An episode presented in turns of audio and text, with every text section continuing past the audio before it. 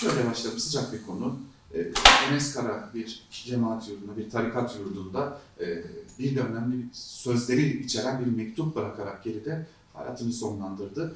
E, belki öncelikle şunu sormak lazım. Bu tarikat yurtları, cemaat yurtları konusu, gençlerin umutsuzluğu konusu, e, şimdi biraz eleştiri var muhalefete. Sessiz kaldılar ya da tarikat ve cemaat yurtları konusunda çekingen, çekingen mi davranıyorlar diye. Siz ne düşünüyorsunuz? Öncelikle tabii e, Enes Kara kardeşimizin bu şekilde hayatına son vermesi bizleri derinden sarstı.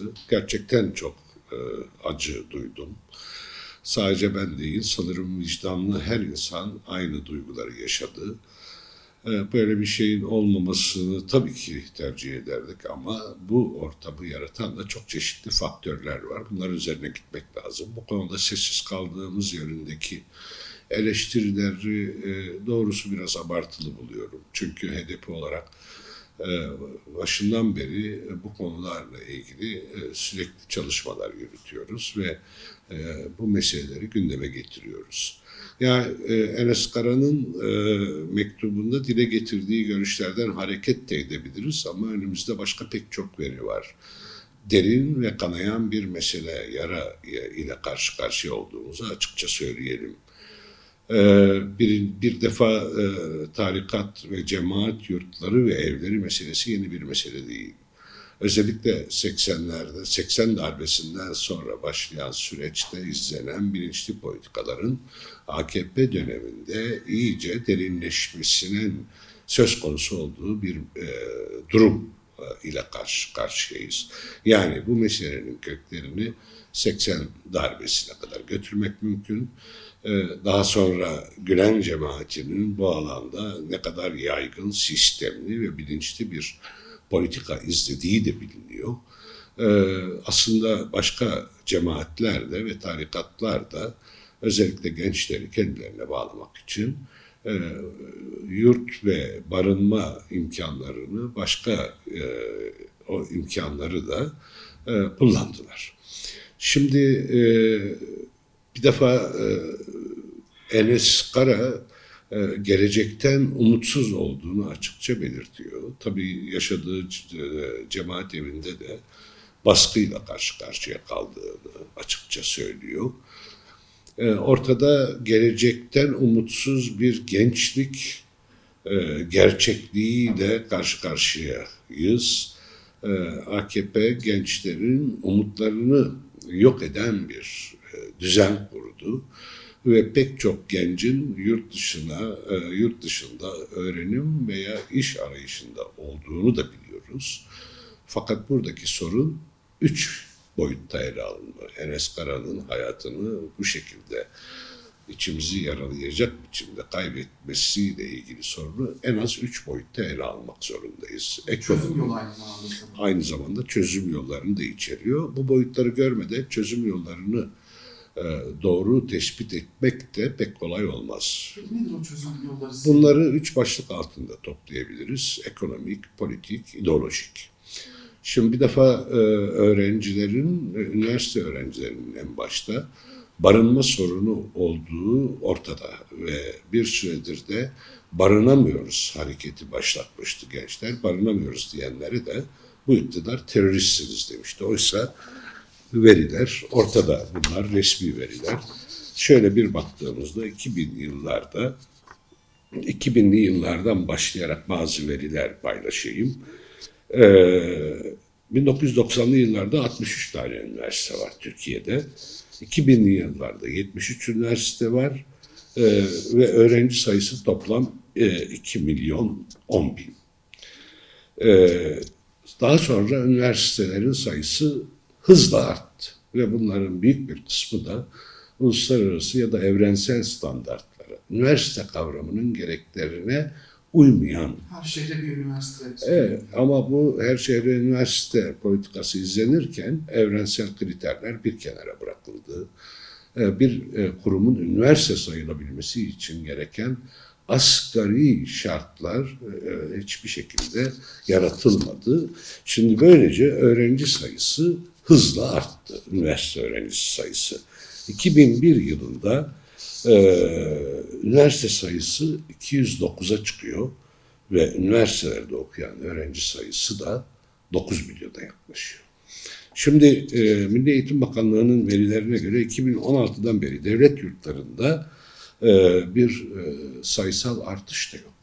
Yani e, öğrenci sayısı bu kadar büyük bir e, ölçekte artarken e, yurtlarda kredi e, ve yurtlar kurumuna bağlı. Yani kamunun işe yönettiği yurtlarda yurt sayısında artış yok, tam tersine azalma var. Şimdi 2019-20 2020 eğitim öğretim yılında devlete bağlı yurt sayısı 793. 2020-21'de bu sayı 773'e düşüyor. Öğrenci sayısı hızla artıyor. Devlete bağlı, kamuya bağlı yurtların sayısı azalıyor. Ee, şimdi e, şuradan baktığımızda e, üniversite öğrencilerinin e, sadece yüzde ona yakını yurtlarda barınma imkanı bulabiliyor. E, hatta bu 2020 rakamıydı. Şimdi 2021 rakamına baktığımızda üniversitelerde e, barınabilen, pardon yurtlarda kamu yurtlarının, kamuya bağlı, devlete bağlı yurtlarda barınabilen öğrencilerin oranı yüzde sekizlere gerilemiştir. Peki nerede kalacak bu insanlar? Bir de şunu da ekleyelim. Bilinçli bir politika mı? Bence bilinçli bir politika şimdi oraya geleceğim. Yani bu e, ekonomik, ideolojik ve politik boyutları birbirine bağlı olarak değerlendirmek lazım. Bunların hiçbiri birbirinden bağımsız değildir. Önce verileri bir açıkça görelim ve buna bağlı nasıl bir politik, ideolojik e, program uygulandığını da değerlendirelim. O nedenle ben bu rakamları, bu oranları veriyorum. Ee, yani şu anda e, üniversite öğrencilerinin 2021 yılı için söylüyorum sadece yüzde sekiz civarında olanı e, kamuya bağlı yurtlarda e, yer bulabiliyor. E, peki diğerleri ne yapıyor? E, bu kadar yüzde doksanı ne yapıyor bu öğrenciler? 9 milyona yakın öğrenci var dedik. E peki bunun e, yüzde sekizi öyle. Diğerlerine evlerin e, kiraların e, ev, kiralarının durumu ortada. Hele bu son gelişmelerle birlikte e, kiralar sürekli daha da fazla artıyor ailelerin büyük bir kısmının gelir durumuna da baktığımızda aslında orta alt gelir ve hatta yoksul kesimlerin çocuklarının sayıca ve oran olarak çok fazla büyük olduğunu görüyorsunuz. Şimdi bu durumda karşımız e, öğrencilerin ve ailelerin karşısına e, cemaat ve tarikat yurtları çıkıyor ve buralarda da barınma konusunda çok cüzi rakamlar alınıyor veya alınmıyor. Bu imkanların sunulmasıyla e, epeyce çok sayıda aile çocuklarını buralara yönlendiriyor. Şüphesiz bunu kendi siyasi veya inancı gereği tercih eden aileler de vardır. Yani o yurtlara e, bilerek, isteyerek, ihtiyaç dolayısıyla değil, kendi tercihi yönünde çocuklarını veren aileler elbette vardır. Şimdi işin inanç kısmını zaten biz burada insanların inanç özgürlüğü meselesini tartışmıyoruz. İnancın ekonomik ve politik boyutlarda nasıl bir zemine yerleştirildiğini görmek gerekiyor. Şimdi birbirine bağlantısını kurmaya başlayalım ya da oradan devam edelim.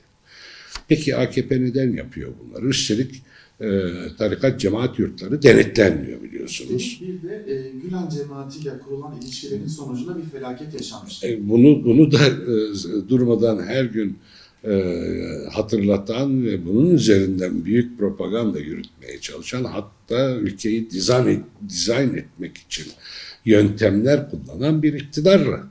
İktidar var. Yani AKP iktidarı. Ve Gülen cemaatinin bu pratiği de e, ülkeyi felakete sürüklemiştir diyor AKP ama tarikatlarla ve cemaatlerle politik ilişkiyi devam ettiriyor. Yani inancın politik bir araç olarak kullanılması konusunda herhangi bir şekilde bir e, değişiklik görmüyoruz AKP politikalarında. Tam tersine inanç politik olarak kullanılıyor ve istismar ediliyor. Şimdi e, cemaat ve tarikat yurtlarının kayıtlı olup olmaması, bunların denetlenip denetlenmemesi tabii ki bir sorundur. Ama esas sorun bu tür yurtların e, bu tür yurtlara ihtiyaç duyur, duyulmasına yol açan şartların yaratılmasıdır. Şimdi e, öğrencilerden e, oranı tabii tespit etmemiz kolay değil ama öğrencilerden küçük olmayan bir sayının bu mecburiyetler, yokluklar karşısında oraya gittiğine dair de çok fazla örnek. Hem dile getiriliyor hem kamuoyuna yansıyor. Bize göre tabii aha, bu politik boyutu budur. Yani e, tarikat ve cemaat yurtları denetlenmiyor. Bunların nasıl çalıştığına ilişkin de herhangi bir e, kontrol e, ve düzenleme söz konusu değil. Sayılarıyla ilgili de zaten sağlıklı e, veriler yok elde. Tahminen 2 milyona yakın öğrenci bu yurtlarda ve evlerde kalıyor. Peki kapatma ya da kamulaştırma tartışılıyor. Siz ne dersiniz? Bize göre e, barın öğrencilerin barınma hakkı tartışmasız bir haktır ve devletin bu hakkı karşılama yükümlülüğü vardır. Biz bütün öğrencilerin barınma ihtiyacını karşılayacak kamu yurtları kurulması taraftarıyız. Bir de üstelik tabii ticari e, e, yurtlar da var biliyorsunuz. Yani özel işletmelerin. Bağlı olduğu. Tabii tabii. Onlar da ayrıca bir ticaret alanı, bir kar alanı olarak e, e, işliyor ve e, oradan da büyük paralar elde ediliyor. Biz bütün bunlar e, olmaması gerektiğini söylüyoruz. Özel, ticari, dernek, vakıf, cemaat gibi kuruluşların öğrenci yurdu kurması ve işletmesi doğru değil.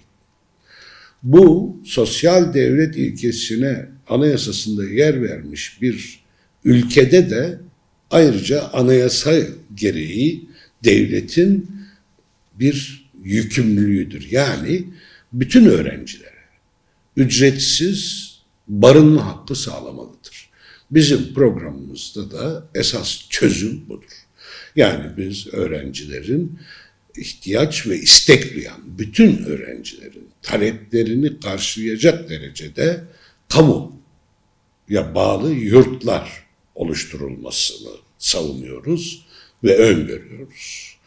Ee, bu, burada elbette e, AKP'nin e, kendine yakın e, cemaatler ve tarikatlarla ilişkisinde e, devleti e, şekillendirme e, evet. Bürokrasiye eleman mı? Evet, yani zaten bugün e, artık e, herkesin bildiği bir sır ya da artık sır bile değil.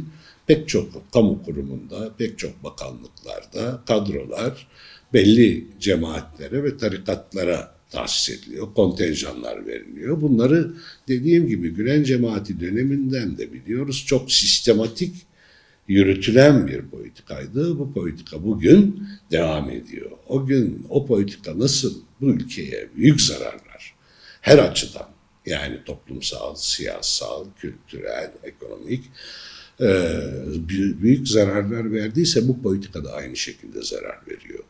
Yani inancın özgürlüğü bizim savunduğumuz bir ilkedir. Bu konuda hiç tereddüdümüz yok.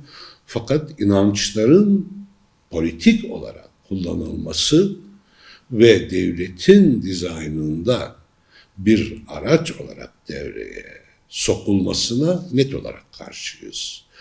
De, e, işin politik siyah ve ideolojik boyutunu da buradan değerlendirmek gerekiyor. Bürokrasiye de değinmişken hazır, e, bürokrasiyle ilgili de çok farklı iddialar dolaşıyor son dönemlerde Türkiye'de. E, AKP iktidarının bürokrasideki yapılanmasının e, çözülmeye başladığı, çok sayıda bilgi ve belgenin muhalefet partilerine gitmeye başladı. Hatta bazı bürokratların biz e, ayrıldık ya da onlardan değiliz, bizi bir köşeye not edin gibi e, haberler gönderdiği de belirtiliyor muhalefet partilerine. E, siz de kamu alanında, kamu hukuku alanında önemli işler yapmış bir isim olduğunuz Güzel. için soruyorum. E, hem bir duyumunuz var mı hem de yaşanan bu durumu nasıl değerlendiriyorsunuz? Şimdi şöyle söyleyelim, bu tür yönetimlerde uzun sürmüş otoriter dönemlerin e, sonuna yaklaşıldığında e, bürokraside kendini güvence altına alma arayışı neredeyse bir refleks olarak otomatik bir şekilde devreye giriyor. Türkiye bu konuda e, bayağı zengin bir tecrübeye sahiptir. Fakat sadece Türkiye değil, e, Türkiye'de değil, başka otoriter, benzer e, dönemleri ve şartları yaşayan ülkelerde de aynı buna yakın durumları gözleyebiliyorsunuz. Türkiye'de ise geçmişte bunun çok örneğine rastladık. E, kamuoyu yoklamaları ortada, e, sokağın gerçeği ortada, hayatın gerçeği ortada. İktidar güç kaybediyor. E, son 2019 yerel seçimleri ayrıca bunun sandıkta tescil edildiği bir dönüm noktasıydı. E, ve o günden bugüne de e, iktidarın e, düşüşü, oy e, zemininde, oy kaybetme anlamında düşüşü de politik olarak çöküşü de sürüyor. Şimdi böyle bu bu gerçeği gören çok sayıda bürokratın bir sonraki dönemde iktidar değiştiğinde sorumluluk e, ta, sorumluluk altından sorumluluktan kurtulmak için arayışa girmeleri dediğim gibi yabancısı olduğumuz bir e, davranış değildir.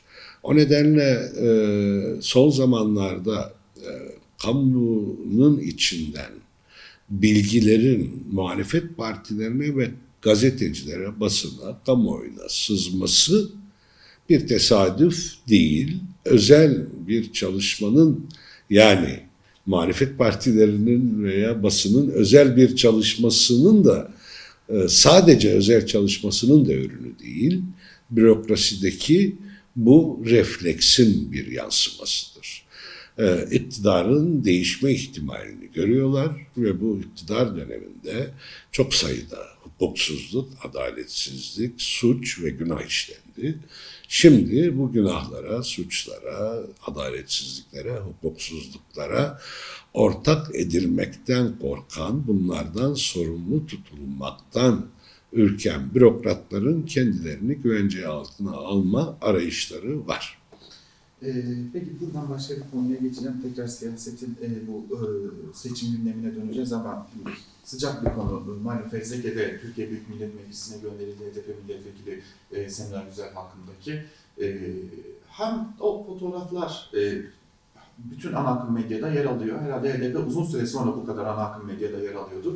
E, hem o fotoğrafları hem tavrı ve ne olacak sizce? Yani e, süreç hızlandırılacak mı sizce? Dokunulmazlığın kaldırılması için e, bir çaba harcayacaklar mı? Ne düşünüyorsunuz?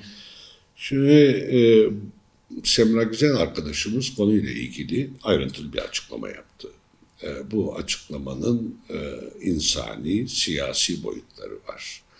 E, bu fotoğraflar 2014 yılında çekilmiştir ve 2014 yılında çözüm süreci devam etmektedir. O dönemde bizatihi AKP iktidarının teşvikiyle binlerce, on binlerce insan evet PKK'deki çocuklarını, yakınlarını, sevdiklerini görme imkanını el, e, elde etmişlerdi. Yani bunun altyapısını da yolunu da hazırlayan taraflardan biri ve en önemlisi zaten iktidarın kendisiydi. Yani aileler için görüşme çadırlarının kurulduğu bir dönemden söz ediyoruz. Bunun Kandil çevresinde de yapıldığını herkes hafif bir araştırmayla ortaya çıkarabilir. Sadece Kandil'de de değil, Türkiye'de de. Şimdi böyle bir dönemde üstelik hikayeyi de gayet insani ve samimi bir şekilde anlatmışken Semra Güzel arkadaşımız. Bunu HDP'ye karşı e, bir e, operasyon malzemesi yapmaya kalkışmak gerçekten e, riyakarlıktır. E, politik olarak zaten e, hani bunun hiçbir şekilde kabul edilebilir bir yanı yoktur ama etik olarak da son derece düşük, seviyesiz bir yaklaşımdır. Ee, bizim amacımız bu ülkede insanların, bütün insanların bu çatışma döneminde e, canı yanan, e, kayıp kayıplar yaşayan bütün insanların ayrımsız yaralarını saracak bir barışı inşa etmektir. Yaraları derinleştirecek her yaklaşım savaşın sürmesi konusunda bir e, programa işaret ediyor. Yani bu iktidar aslında yaraları deşerek derinleştirmek, savaş politikalarını süreklileştirmek istiyor ve varlığını da korumayı buna bağlamış görünüyor. Yani gerilim, çatışma, yara, kanayan yaraların sürekli taşınması yoluyla e, kendi varlığını sürdürebileceğini düşünüyor. Dokunulmazlıkların gündeme getirilmesi yeni değil. E, tabii AKP'nin kendi ortağıyla birlikte mecliste çoğunluğu var ama bu iş bu kadar kolay değil. Yani gelin dokunulmazlıkları hemen kaldıralım dediklerinde e, karşılarında çok güçlü bir demokratik siyasi savunma hattı göreceklerdir HDP'den ve toplumdan. Yani HDP'ye yönelik her türlü yöntemi kullanarak kumpaslarla bu tür e, seviyesiz hatta e, çirkin diyebileceğimiz yöntemlerle e, etkisizleştirme girişimleri e, sonuç vermeyecektir. Bunu açık söyleyelim. Biz halkımızla ve toplumun bütün demokratik güçleriyle birlikte bu oyunları boşa çıkaracağımıza inanıyoruz. İktidar HDP'yi etkisizleştirerek HDP'nin üzerine, HDP üzerinden toplumsal ve siyasal muhalefeti bölerek ve toplumu kutuplaştırarak varlığını sürdürme hesabı yapıyor. Bizim de e, hedefimiz bu hesabı boşa çıkarmaktır. Ve bunu yapabilecek e, gücümüze gücümüz olduğuna da inanıyoruz, desteğimiz olduğunu da görüyoruz. Şimdi bu fotoğrafın böylesi bir zamanlamada sızdırılması da ayrıca bir tartışma konusu haline almış durumda. E, malum bir yanda bir kapatma davası sürdürülüyor. Hatta e, iktidarın aklında şöyle bir şey olduğu konuşuluyor. Hani kapatma çıkmayabilir, biz bunun için zemini güçlendirelim gibi bir hamle yapmış olabilirler mi sizce? Ben bu şimdi e, bunun doğrudan doğruya e, hangi hesapla yapıldığını e, arkasındaki güçlerden bağımsız olarak söyledim. Bir de iktidar bloku içinde veya iktidar blok bloğuna yakın güçlerin birbirleriyle de bir e, çekişmesi de olduğunu düşünüyoruz. Bu fotoğrafların servis edildiği mecraya bakarsanız e, ne dediğimi daha iyi anlarsınız. Şimdi e, bu fotoğraflar 2014'te e, çekilmiş ve 2018'de beri de dosyalar, 2017'den beri de dosyalarda var. Yani 5 yıl sonra siz bunları servis ediyorsanız belli ki e, özel bir hesabınız var. O güne kadar yargısal hiçbir süreç işlememiş. Üstelik Semra Güzel adaylık için başvuru yapmış, aday olmuş ve seçilmiş. O zamana kadar bunların içi hepsi e, ilgili e, devlet birimlerinin elinde. E, neden o zamana kadar hiçbir şey yapılmadı da şimdi bilmem ne mecrası aracılığıyla gündeme getiriliyor. Yani çürük bir delil bu. Daha doğrusu delil bile değil. Çünkü kapatma davasının tamamı böyle. Yani kapatma davasıyla ilgili iddianamede elle tutulur, hukuki olarak ciddiye alınır herhangi bir veri ve argüman yok. Bu e, son e, Semra Güzel arkadaşımızla ilgili kumpasın da bir delil değeri yok. Bunun üzerinden bir kamuoyu algısı yaratmaya çalışıyorlar. Bunun da e, karşılık bulacağını düşünmüyorum. Hatta karşılık bulduğunu da bulmadığını da söyleyebilirim. Karşılık bulmayacaktır. Evet. Şimdi buradan e, bu AKP bloğu içerisindeki ya da iktidar bloğu içerisindeki çekişme konusunu biraz daha ayrıntılandırmanızı isteyeceğim. Evet. Çünkü e, belki ardından kapatma davasına bir de tersten bakalım. Olur. Yani şöyle bu konularda spekülasyonlara girmeyi sevmeyen bir tarzım var. Bunu biliyorsunuz. Yani şunun şununla hesabı var, bunun bununla işte e, planı var, e, bununla ilgili planı var gibi e, adres belirterek değerlendirme yapmayı doğru bulunuyorum. Ancak kamuoyuna yansıyan ve dışarıda görebildiğimiz veriler üzerinden de bir değerlendirme yapabiliyoruz.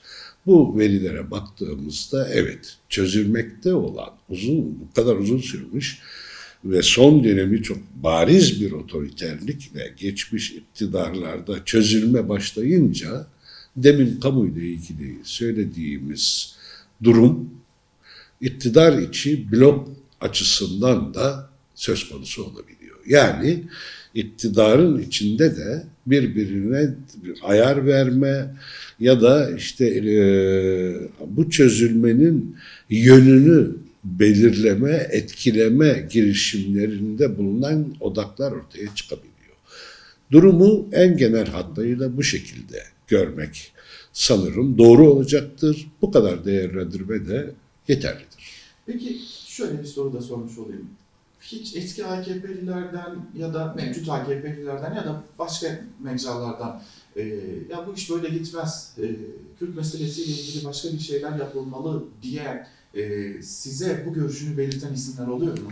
Ee, yani bu tür görüşler doğrudan doğruya iletiliyor desem şimdi başka bir spekülasyon alanı açmış olurum ama zaten kamuoyuna da yansıyan açıklamalar var. Eski çok öyle e, eskiden önceden AKP'de çok e, kritik görevler almış kişilerin e, söyleşileri var, açıklamaları var, yazdıkları kitaplar var. Bunun AKP'de şu anda aktif olan milletvekili ve yöneticilerde bir karşılığının olmadığını düşünmek gerçekçi olmaz. Daha düz bir cümleyle söyleyeyim. Şüphesiz vardır. Ee, bu gidişattan rahatsız olan AKP'li yönetici ve milletvekilleri vardır. Ancak iktidarın e, yarattığı sistem herkesi birbirine rant ve suçla bağlayan bir mantığa dayanıyor. Ee, vicdanının sesine kulak verip bu e, sistemin dışına çıkmayı göze alacak kaç kişi var ya da böyle kişiler olacak mı bunu e, iki şey belirleyecektir. Bir, AKP'deki çözülmenin hızı, İki, toplumsal muhalefetin, siyasal muhalefetin inandırıcı, güçlü bir çekim merkezi oluşturması. Eğer muhalefet güçlü bir alternatif, toptan, toplamda güçlü bir alternatif ve farklı muhalefet e, odakları güçlü bir çekim merkezi yaratabilirlerse ben çözülmenin hızlanacağı, hızlanacağı tahmininde bulunabilirim. Şimdi bir yandan da dün, e, özellikle Diyarbakır'da faaliyet gösteren araştırma şirketleriyle de görüşmeler yaptım. Orada e, AKP'nin tabanında yer alan özellikle muhafazakar Kürt seçmenin ciddi bir bölümünün çözülmeye başladığını, AKP'den ayrıldığını, e, küçük bir bölümünün muhalefet partilerine dağıldığını, tam anlamıyla konsolide olmasalar da onlara yanaştıklarını belirtiyorlar. Fakat büyük bir bölümünün hala kararsız olduğuna dair de e, araştırma sonuçları, sonuçlarını paylaştılar bizlerde. Neden e, bu çözümün hemen ardından muhalefet partilerinden birini tercih etmiyorlar ya da bir güvensizlik mi, bir çekince mi var size göre? Ee, bu, bu soruyu muhalefet partilerinin kendilerine, biz de dahil, kendilerine sorması gerekiyor. Ee, ciddi bir kitlenin e, AKP'den kopmakta olduğu ya da kopmak istediği anlaşılıyor. Fakat bu kitlenin büyük bir kesimini çekecek bir alternatif ortaya konmadığı gibi bir gerçeği de bu araştırmalar ortaya koyuyor. Ee, bununla yüzleşmemiz gerekiyor. Bunun bunun üzerinde ciddiyetle durmamız gerekiyor. Çünkü e, bir seçmenin hele bu kadar uzun yıllar sürmüş iktidarın seçmeninin e, başka bir seçe, başka bir seçeneğe yönelmesi için alternatiflerin güçlü ve güven verici ikna edici olması gerekiyor. Biz sorguluyoruz, elbet e, sorguluyoruz ve tartışıyoruz bu durumu. Eksiklerimizin ne olduğuna da elbette e, bakıyoruz ve bu eksikleri gidermek için ne yapabileceğimizi de e, çalışıyoruz. E, deklarasyonumuzda da belirttik. Biz bütün toplum kesimleriyle bir müzakere, bir diyalog yürütme amacındayız. Yani bu eleştirel ve yüzleşmeyi de yüzleşmeye de kapıyı açan, sonuna kadar açan bir politikadır. E, dolayısıyla biz bu toplum kesimleriyle diyaloğu ve müzakereyi e, sistemli e, bir şekilde e, eleştirel ve yüzleşmeye açık bir zeminde yürüte, yürütebilirsek eminim çekim merkezi ol, olma konusunda ciddi mesafe kat edeceğiz. Ama her şeye rağmen bizi tercih etmeyecek bir seçmen kitlesi olduğu gerçeğinin de farkındayız elbette. Farklı, çeşitli nedenlerle e, bu tutum ortaya çıkabilir. Mesela e, hani seçmenin bir kısmı, AKP'den kopan seçmenin bir kısmı daha güvenceli bir orta sınıflaşma statüsünün peşinde olabilir. HDP henüz bu vaadi veriyor gibi onlara gelmeyebilir. Ee, veya tamamen ideolojik siyasi e, argümanlarla, gerekçelerle HDP'ye oy vermek istemeyen bir kitle de olabilir. Bunların hepsi doğru. O zaman e, diğer muhalefet partilerinin de bütün bu faktörleri gözeten e, bir sorgulama yapmaları tabloyu daha bütünlüklü görme ve buna göre yol belirleme imkanlarını arttıracak. Seçmen şunu mu bekliyor size göre? Artık net somut veriler. Yani şu şu konularda şu adımlar atılacak. Ee, sadece eleştiri değil aynı zamanda net somut, somut çözüm önerileri mi bekliyor? Mesele daha karmaşık. Elbette çözüm önerileri bekliyor. Yani Kürt seçmen açısından bakarsak bize göre e, en geniş ve büyük anlamda barış hala hayati bir ihtiyaçtır. Bu barışı kurabilecek bir siyasi e, atmosferi inandırıcı bir biçimde yaratacak güce ihtiyacı vardır. Biz HDP olarak bu barı, böyle bir bu bu özlemin büyük barış özleminin kurucu özdesi olma konusunda ısrarcı bir politika izliyoruz. Fakat bunu sadece daha doğrusu seçmenin davranışını etkileyen faktörleri sadece buraya sıkıştırmayı da doğru bulmuyoruz elbette. Yani Kürt seçmen hem kimlik dolayısıyla büyük bir baskı ve çok e, ağır bir mağduriyet yaşıyor hem de ekonomik olarak ülkenin en yoksul bölgesinde yaşayan nüfusu oluşturuyor. E, işsizlik oranının en yüksek olduğu Ama bir de kilit konu. oldu. Tabii ki kilit konumdayız o ayrı mesele. Yani bütün bunları ekmek ile demokrasiyi, iş aşla özgürlüğü buluşturan güçlü bir alternatife ihtiyaç var. HDP bu alternatifi oluşturmak için e, her türlü çalışmayı yürütüyor. Yetersizliklerimiz, eksiklerimiz mutlaka vardır. Yanlış yaptığımız yerlerde kesinlikle vardır. Her seferinde bunları düzeltip ilerleme amacındayız ve görebildiğimiz kadarıyla e, bu çalışmalardan da olumlu sonuç alıyoruz. Şimdi e, bu olumlu sonuç alma biraz önce tam da kullandığınız kavramla örtüşüyor. Yani kilit değil anahtar partiyiz. Türkiye'nin kilitlenmiş sorunlarının çözümünde anahtar bir konumdayız. Çünkü tam da bu dediğim e, politikanın e, benimsenmesi e, konusunda sürekli daha fazla gelişme, olumlu gelişme yaşıyoruz. Bunu yansımalarını görüyoruz.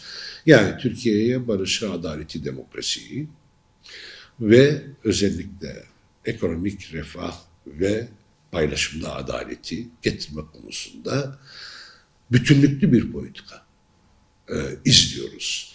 Şimdi yine Enes Kara e, kardeşimizin e, ölümü, bu e, acılı e, ölümü üzerinden konuşacak olursak, biraz önce söylediğimiz faktörlerin hepsi iç içe geçiyor. Yani yoksulluk ciddi bir faktördür. İdeolojik tahakküm, bu iktidarın ideolojik tahakkümü, inanç üzerinden, din üzerinden ideolojik tahakküm kurma e, politikaları var. E, aynı zamanda tek adam veya otoriter sistemde insanları nefessiz bırakan bir e, e, pratiği var. Şimdi gençlerin bu ekonomik, politik, ideolojik ortamda umutsuzluğa ve karamsarlığa kapılması çok da anlaşılmaz bir şey değildir. İşte biz bu karamsarlığı ve umutsuzluğu bütün boyutları bir arada değerlendirerek ortadan kaldıracak bir program oluşturma çabasındayız. Yani bu ülkenin bütün insanlarına barışın, demokrasinin, adaletin hakim olduğu, eşit ortak yaşamın kurulduğu bir gelecek vaat ediyoruz. Ve bu konuda üzerimize düşen sorumlulukları da yerine getirmeye hazır olduğumuzu her fırsatta vurguluyoruz. Peki şimdi e, şöyle bir yöntemle devam edelim. Belki daha e, sizin de vaktinizi anlamak adına kısa cevaplar verebileceğiniz sorular da sormak Tabii. isterim. E, HDP kamuoyunda sürekli olarak şöyle algılanıyor ya da öyle düşündürülüyor. HDP'nin tek vaadi Kürt sorunu. Bu doğru mu? doğru değil tabii ki. E, Türkiye'nin bütün sorunlarını ayrıntılı çözüm önerileri öneren, bütünlüklü program oluşturan belki de tek partiyiz. Bakın e, kadın meclisimiz e, özel bir yapıya sahiptir. Yani kendi alanını kurarak, kendi organlarını, kendi temsilcilerini ve sözcülerini oluşturarak çalışıyor. Kadın sorununda, toplumsal cinsiyet meselesinde, en etkili çalışmayı yapan partiyiz. Ekoloji komisyonumuz bütün ekoloji çevreleriyle birlikte çalışma yürütüyor. Ekonomi politik komisyonumuz Türkiye'nin dört bir yanını gezdi iş aş buluşmalarıyla. Kıs, kısa vadeli, orta vadeli ve uzun vadeli çözüm önerilerimizi halkımızla, halklarla paylaştık. Bütçeyle ilgili çalışmalara bakarsanız yine o bütünlüklü yaklaşımı görürsünüz. Bütçe görüşmelerinin komisyon aşamasında da e, genel kurul e, aşamasında da yine Türkiye'nin bütün sorunlarını e, kapsayan bir yaklaşımı ortaya koydu. Evet, Kürt sorunu Türkiye'nin en kilit sorunudur ve biz bunun açılmasında anahtar rol oynayacağımızı söylüyoruz pek çok sorunun temelinde Kürt sorunun yattığı bir gerçektir. Ee, şimdi bakın e, Türkiye'nin yaşadığı ekonomik çöküş, kriz değil, çöküş e, nedenleri arasında savaş politikaları çok çok önemli bir yer tutuyor. Kürt sorununda çözümsüzlük anlayışı çok büyük bir rol oynuyor. Şimdi biz buradan o kilidi açıp Türkiye'nin bütün sorunlarını çözmek için çalışma yürütme iddiasındayız. Evet dediğim gibi yani her e, yetersiz kaldığımız yerler vardır. E, bununla bu yetersizlikleri, eksiklikleri gidermek için daha çok çalışmamız gerekiyor. Fakat HDP Türkiye'nin bütün sorunlarının farkında olan bir partidir ve bütün sorunlarına temel ilkeler çerçevesinde çözüm öneren bir programa sahiptir. Bu temel ilkeleri de söylüyoruz. Barış, demokrasi, adalet, eşit ortak yaşam. Ve bunları genişletebiliriz. Peki şimdi gelelim ittifaklar meselesine. Ee, CHP'li Oğuz Kansalıcı HDP Millet İttifakı'nda değil zaten böylesidir. Talebi de yok dedi. Ee, iki soruyla devam edelim. Sizin bir talebiniz var mı Millet İttifakı içinde olmak için? Veya üçüncü ittifak tartışmaları var, solda ittifak tartışmaları var. Ee, bunlara nasıl bakıyorsunuz? Bir de yani HDP zaten bir ittifak partisi değil? Şimdi bizim ittifak arayışımız olmadığını, biz ittifak arayışımız olmadığını e, söylerken zaten açık bir tutum benimsedik ve çerçeveyi de gayet anlaşılır bir şekilde ortaya koyduk. Dedik ki parlamento seçimleri için bizim ittifak arayışımız yoktur. Yani Millet İttifakı'na katılma gibi bir arayışımız yoktur. Tabii yani Cumhur İttifakı gündeme gelmiyor bile onu bir kere atıyorum. Çünkü esas tartışılan şey HDP Millet İttifakı'nda olacak mı olmayacak mı? Parlamento seçimleri için böyle bir ittifakta yer almamızın gereği de faydası da isabeti de olmadığını söyledik. Yani bizim ilkelerimiz, bizim hedeflerimiz var. Bu çerçevede biz böyle bir ittifakta yer almayı doğru bulunuyoruz. Ee, bizim e, ittifak arayışımız var. En geniş adıyla bu ittifakı demokrasi ittifakı şeklinde adlandırıyoruz. Yani biz zaten demokrasi ittifakı hedefini hem son kongremizin kararı haline getirmişiz hem kongreden önce toplanan konferanslarımızın temel kararıdır. Hiç görüşme yapıyor musunuz? Şimdi oraya da geleyim tabii ki yani demokrasi ittifakını da şöyle e, açayım. Yani bizim burada e, demokrasi ittifakı hedefimiz çok geniş kesimleri kapsama, e, kapsayacak şekilde tanımlıyoruz biz bu e, ittifakı. Yani demokrasi ittifakı sadece belli bir çevreyle sınırlı bir ittifak olmayacaktır. E, tartışmanın Cumhurbaşkanlığı seçimi boyutuna sonra geleceğim. E, onu unutmamak için şimdi söyledim. E, Demokrasi ittifakında biz e, elbette sol sosyalist güçlerle e, birlikte yürümek istiyoruz. Ama bu ittifakı iki ayak üzerine kurmanın doğru olacağını söylüyoruz. Temel sütunu mücadele ortaklığıdır. Seçim ittifakına boğulmuş, mahkum ve mahpus etmiş bir tartışmanın bugünkü ağır sorunlara çözüm konusunda yanlış olacağını söylüyoruz. Biz bütün demokrasi güçleriyle ortak mücadele zeminini birlikte yaratmak istiyoruz. Bunun içinde sol sosyalist partilerin de özel bir yeri var. Ee, zaten ittifak değil bileşen partisiyiz. Yani partinin kurucu özneleri arasında sol sosyalist partiler de var. HDP'nin kimliği de programında yazıyor zaten. Bunun dışında geçtiğimiz seçimlerde, 2015 seçimlerinde de işte Türkiye İşçi Partisi ile ittifak yaptık. Başka çevrelerle de ittifak yaptık. Yani ittifak da yapıyoruz. Ama biz şimdi bu ittifakı en geniş çevrelere yaymak istiyoruz. Bütün mağdurlar, bütün ezilenleri, ötekileştirilenleri kapsayacak bir ittifak olmasını istiyoruz. Yani sadece sol sosyalist güçlerle sınırlı bir ittifak değildir bizim kastettiğimiz. Tabii ki bütün çevrelerle görüşmelerimiz devam ediyor. Sol sosyalist partilerle de özel görüşme yapmak üzere görevlendirdiğimiz bir heyetimiz var. Orada ikili görüşmeler de yapılıyor, bazen üçlü görüşmeler yapılıyor. Bu süreç tabii, bu süreç devam ediyor.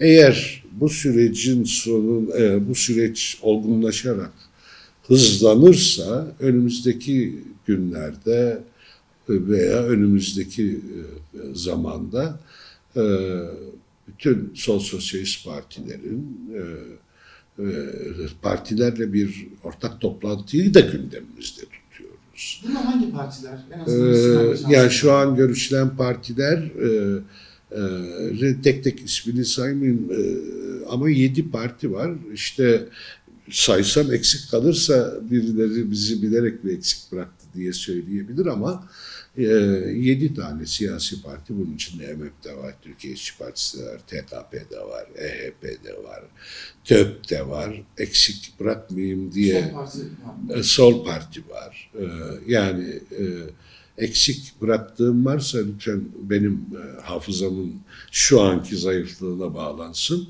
Yoksa yedi partiyle sistemli olarak görüşme e, yürütülüyor.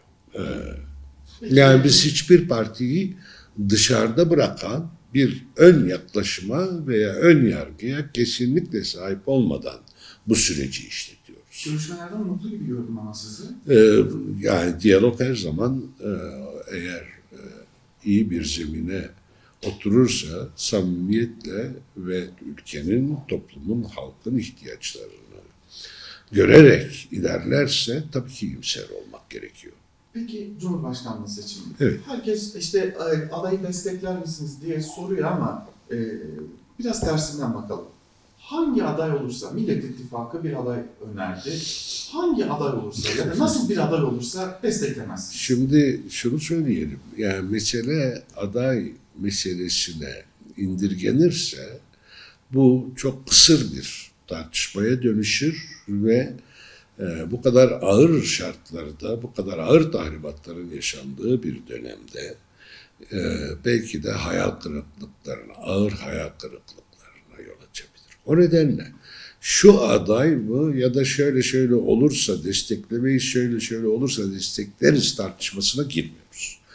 Bizim belirlediğimiz bir çerçeve var. Bunu defalarca kamuoyuyla paylaştık. Diğer siyasi muhalefetle e, parti, e, diğer siyasi muhalefetteki diğer siyasi partilerle de paylaştık. Yani biz diyoruz ki öncelikle bu ülkede seçime kadar olan süreçte birlikte nasıl çalışabileceğimizi konuşmalıyız. Seçim güvenliğinden kaos planlarını başa çıkarmaya kadar. Ee, çok çeşitli manevralarla toplumu kutuplaştıran, daha da derin gerilimler yaratan ve korku iklimini hakim kılan anlayışa karşı ortak irade, e, ortak irade oluşturmayı e, hedefleyelim. Şimdi biz diğer demokrasi ittifakında ortak mücadele kavramını öne çıkarıyoruz. Diğer muhalefet partileriyle e, görüşmelerde ise ortak irade kavramına vurgu yapıyoruz. Yani biz demokrasi ittifakında bir araya geleceğimiz güçlerle ortak mücadeleyi mümkün kılmak istiyoruz. Diğer muhalefet partileriyle de bir temel konularda ortak irade oluşumunu önemsiyoruz. Şimdi bir, e, ülke çok ağır şartlar altında ve seçime kadar da pek çok başka e, büyük sorunlar yaşanması ihtimalini herhalde kimse göz ardı edemez. Seçim güvenliği Bunun bunun toplantısında da söylediniz. Bu Tabii. önemli bir husus. Belki de e, orayı da açmanızı isteyeceğim. Yani Kaos planları yapanlar var tabii. Korku iklimini Yani- yaygınlaştırmak isteyenler var. Ee, bir defa iktidarın bütünü için söyleyebileceğim en önemli şeylerden biri korku, kaygı, endişe iklimini hakim kılarak kendi seçmenini kopmuş veya kopma niyetinde olanları da kapsayacak şekilde konsolide etme planı var. Yani bir kaos, korku, kaygı ortamı yaratıp ben gidersem herkes daha çok zarar görür ya da bu ülke batar gibi bir korku iklimi hedefliyorlar. Bunu geçmişte e, çeşitli örneklerle yaşadık. Bu iklimin yayılması için her yönteme başvurabileceklerini söyleyebiliriz rahatlıkla. Çünkü bu iktidarda e, etik, e, ahlaki sınırlar da ortadan çoktan kalktı. Buna dikkat etmek lazım ve burada e, bütün muhalefetin, siyasal ve toplumsal muhalefetin sürekli uyanık olması, ortak mücadele ve ortak irade hedeflerini çok ciddiye alması lazım. şimdi sizin il ve ilçe binalarınıza yönelik saldırılar oldu. Hatta Deniz Poyraz e, katledildi. Evet. Kendi tedbirlerinizi de almaya başladınız mı? Şimdi bizim alabileceğimiz tedbirler bellidir. Yani biz kendi tedbirlerimizi alıyoruz derken elbette il ilçe binalarımıza giriş çıkışlarda arkadaşlarımızın daha fazla dikkatli olmasını söylüyoruz. Ee, güvenlik konusunda kendi hani mütevazi imkanlarımızla e, daha e, dikkatli davranmayı söylüyoruz ama ülkenin güvenliğini sağlamak esas olarak iktidarın görevidir ve iktidar burada eğer bu görevi yerine getirmiyorsa ve getirmeyecekse yani güvenliği sağlamak değil bizatihi güvenliğe tehdit oluşturan bir yaklaşıma sahipse en büyük savunma en geniş toplumsal dayanışmadır. Yani demokratik de toplumsal dayanışmayı yaygınlaştırmak en büyük tedbirdir. Bize karşı saldırılar içinde bu böyledir. Başka alanlarda yapılabilecek kumpaslar veya kaos oyunları için de geçerlidir bu söylediğim. Şimdi son iki sorun kaldı. AYM kararına, kapatma davası ile ilgili karara biraz da tersten bakalım. Olumsuz bir karar değil de sizin açınızdan olumlu bir karar çıktı diyelim ve HDP kapatılmadı ve AYM çıktı dedi ki evet bazı açıklamalar vardı birkaç kişiye e, siyaset yasağı getirilmişti ya da tamamen çıkıp dedi ki herhangi bir iltisakı yoktur kapatılmamıştır. Bu Türkiye'de e, siyasetin dengesini derinden etkileyebilecek bir şey aslında çünkü bütün oyun böyle kurgulanmıştı. Bir olumlu karar çıkarsa ne değişir Türkiye'de? Evet şöyle söyleyelim bir defa e, Anayasa Mahkemesi'nden e, nasıl, ne tür bir karar çıkacağını e, tahmin etmek kolay değil. E, ama ben e, her fırsatta vurguluyorum. Anayasa Mahkemesi'nde vicdanıyla evrensel hukuk ölçütlerine göre hareket edecek üyelerin çoğunlukta olduğu kanısındayım. Bunu, bu, buna inanıyorum ben. Bu davanın hukuki gerekçelerle kapatma kararına bağlanması da bana göre mümkün değildir.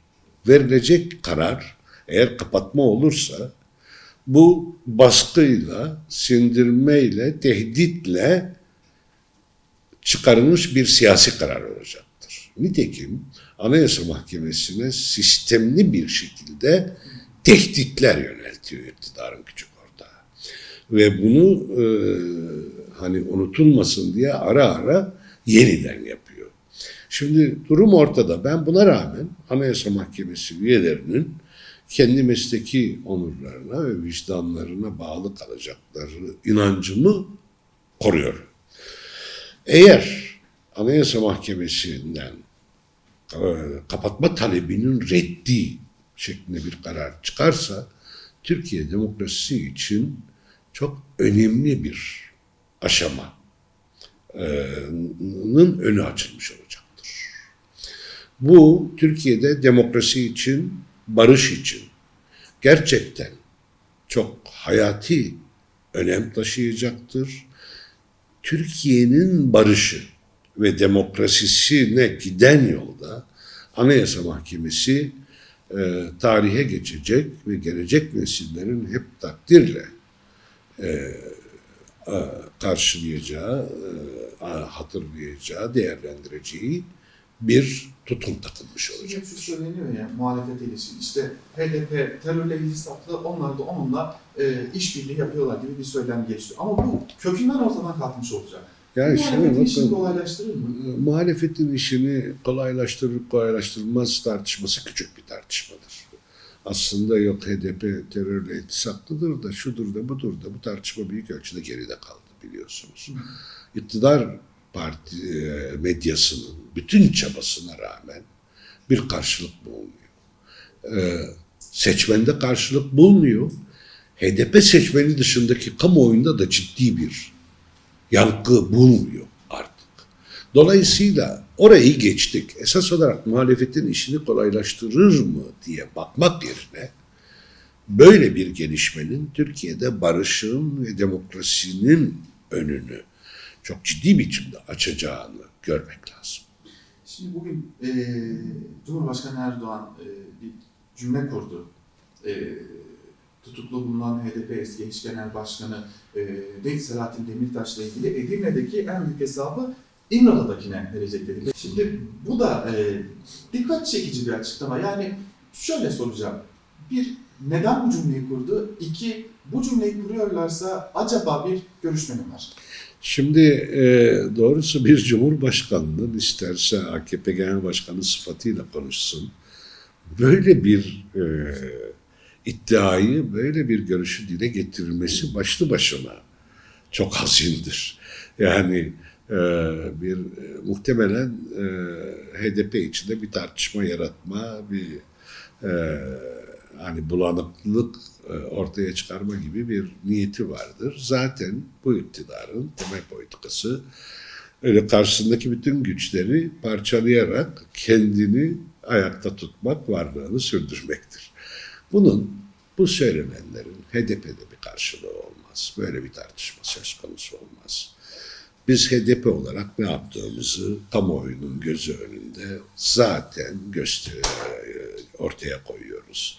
Yani bu tartı, bu sözlere cevap vermeyi bile e, ben gereksiz buluyorum. HDP e, içinde e, tartışmalar veya ayrılıklar yaratmaya yönelik başka manevralar da yapıldı geçmişte de, şimdi de, sonra da yapılacaktır.